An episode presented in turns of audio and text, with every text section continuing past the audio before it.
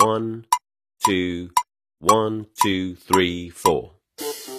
大社会，小新闻，新鲜事儿，天天说。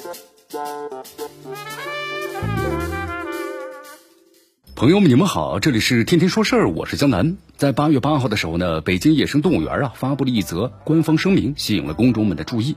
这声明称呢，两家游客呀在游览的时候呢，因为琐事发生了纠纷，进而是互相的谩骂和厮打。经过当地公安机关调解之后呢，双方和解了。但令人哭笑不得的是啊，动物园还表示，由于这动物呢看到人类打斗的场面，当天晚上啊就纷纷的仿效，场面呢一度还失控了。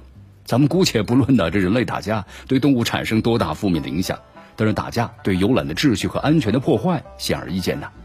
你看看这画面显示，现场发生的有推搡、厮打过程中，还有抱小孩的妇女参加。如果因为这场冲突导致了小孩意外的受伤，恐怕会让大人追悔莫及啊。对公共文明而言，这些打架的成年人无疑做出了负面的示范。人和动物关系的变化呢，是咱们人类文明进步历程的缩影。这现代动物园的形成啊和发展，更是人类文明的成果。法国大革命之后呢，学术界开始根据科学的研究需要，而不是根据呢贵族和上流社会的狩猎的嗜好，系统的饲养的野生动物。如今这动物园是面向公众啊进行的科学教育的场合，也是保护呢和研究珍稀动物的方式。人和动物的和谐相处，人类尊重自然、保护自然的文明观念，理应是在动物园得到彰显。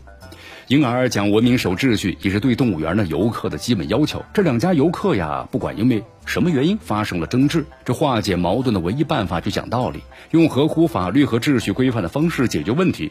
如果双方协调不成，还可以寻求呢园方的管理人员介入，直至警方啊等公共部门的处置。一言不合就诉诸武力大打出手，不仅违反了法律，还违背了动物园的参观伦理和文明内核。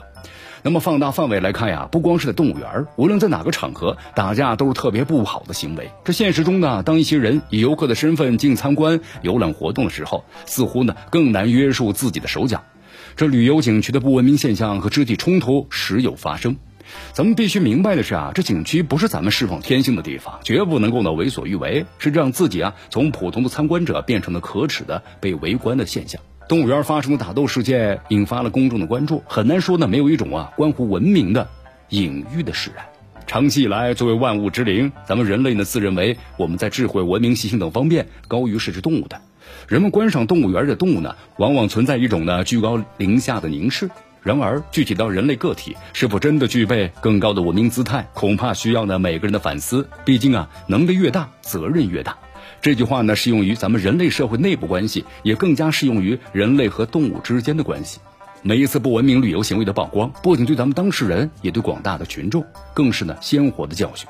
在参观游览的过程中，情绪上来了，血脉呢喷张了，首先要学会了冷静，想想自己的角色和形象，让理智压倒冲动，遵守公共场所的文明秩序，做文明守法的游客，咱们身处的整个世界呀，能够因你而更加的文明。